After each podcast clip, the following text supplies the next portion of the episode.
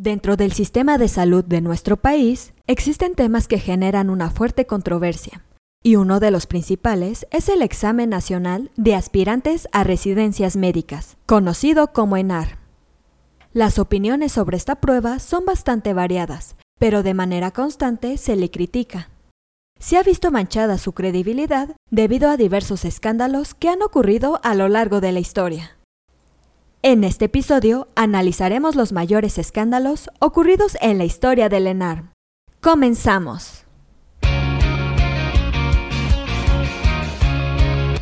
Esto es Asismed, Asistencia Médico Legal, su empresa de responsabilidad profesional médica, en la cual te damos tips, conceptos y tendencias que te ayudarán a destacarte en el sector salud y evitar cualquier controversia con tus pacientes durante el desarrollo de tu profesión. Para empezar, cabe mencionar que es el examen más complejo al que se puede enfrentar cualquier médico general. Además, representa un requisito obligatorio para poder cursar una especialidad. Por lo tanto, cualquiera podría pensar que está brindado y a prueba de errores, aunque en realidad no es así.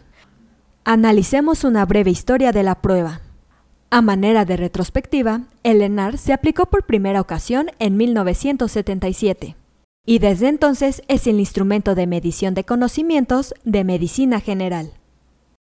El órgano que lo regula y administra es la Comisión Interinstitucional para la Formación de Recursos Humanos para la Salud. Dentro de su historia, el cambio más grande ocurrió en el 2008, cuando por primera ocasión se realizó en formato electrónico y así se ha llevado a cabo desde entonces. Actualmente consta con 450 preguntas, de las cuales 400 corresponden a casos clínicos del área médica, presentados en español, mientras que los 50 restantes están en inglés. Hasta el momento se han aplicado 45 ediciones del ENAR, y aunque la mayoría no han tenido contratiempos, también hay otros en los que han ocurrido escándalos. Por eso, a continuación, vamos a mencionar algunos de los principales. En primer lugar, tenemos los primeros indicios de venta del ENAR. En 2006, médicos egresados de escuelas privadas afirmaron que el examen se había filtrado y expusieron que era posible comprarlo, hasta por 150 mil pesos. Aunque no pasó a mayores, fue apenas el inicio de lo que ocurriría un año después. El segundo escándalo fue el año que el ENAR se pospuso. En 2007 ocurrió un hecho histórico porque por primera ocasión se pospuso el ENAR.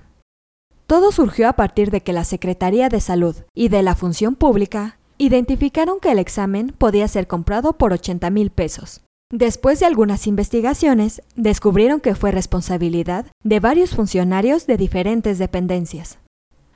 Un tercer escándalo fue cuando acusan de actos ilegales a la Comisión Interinstitucional para la Formación de Recursos Humanos para la Salud. En 2008, el Movimiento Nacional de Aspirantes a Residencias Médicas hizo una llamada a ejercer una profesión médica en forma libre. Dicho movimiento denunció que la Comisión Interinstitucional para la Formación de Recursos Humanos para la Salud violaba el mencionado derecho. A su vez, hizo del conocimiento público las irregularidades del examen. Un cuarto escándalo es cuando aprueban el ENAR pero no les dan una plaza. En 2019 se hizo público que al menos 200 médicos originarios de Jalisco, Yucatán, Michoacán, Sinaloa y Chihuahua habían aprobado el examen pero no recibieron una plaza. Ante lo ocurrido, la Comisión Interinstitucional para la Formación de Recursos Humanos para la Salud señaló que se trató de un error en el sistema. Un quinto escándalo son las becas engañosas para el extranjero. En la edición del 2020, se ofrecieron por primera vez becas para hacer residencias en el extranjero. Al principio fue una medida bien recibida, pero el problema fue que al final solo estuvieron disponibles para seis especialidades, y solo para Cuba. Eso provocó la decepción de los jóvenes. Y de las mil plazas ofrecidas, apenas fueron aprovechadas poco más de 200, mientras que los demás, aunque aprobaron el examen, perdieron su lugar. Asimismo, como sexto punto, es cuando sacrificaron la integridad de los aspirantes por puntos extra.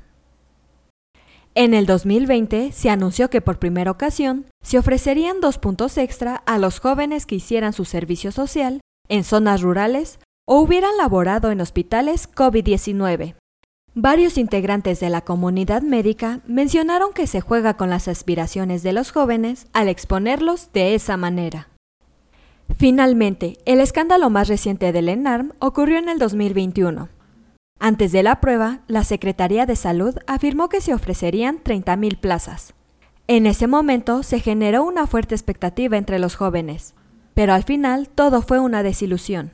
Con base a las cifras oficiales, solo se otorgaron 19.263 lugares.